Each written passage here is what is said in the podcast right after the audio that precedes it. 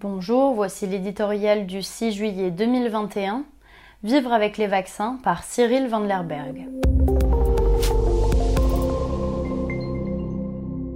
Face à la première vague du Covid-19, le Premier ministre britannique Boris Johnson avait pensé, bravage, qu'il faudrait vivre avec le virus. En somme, laisser la population se contaminer pour atteindre au plus vite l'immunité collective, fût-ce au prix de centaines de milliers de morts. Confronté à la réalité du tsunami de cas graves menaçant de submerger les services de santé du royaume, le Premier ministre avait fait machine arrière et placé au contraire son pays sous un lockdown sévère fin mars. Cette décision trop tardive s'était soldée par la première vague la plus meurtrière de tous les pays européens, plus de 40 000 décès. Un an et demi plus tard, Boris Johnson fait aujourd'hui un nouveau pari, vivre avec le virus.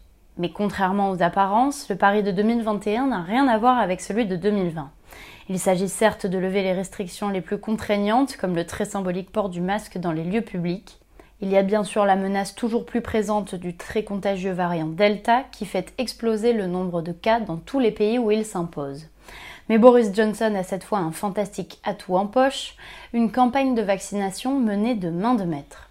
À ce jour, 86% de la population adulte britannique a déjà reçu sa première injection, un taux qui dépasse désormais celui d'Israël. Grâce à ce bouclier sanitaire, la courbe des décès du Covid n'a pas décollé en dépit d'une incidence multipliée par 4 en un mois. C'est une démonstration éloquente de l'efficacité des vaccins. Pour vivre avec le virus, il faut d'abord vivre avec les vaccins.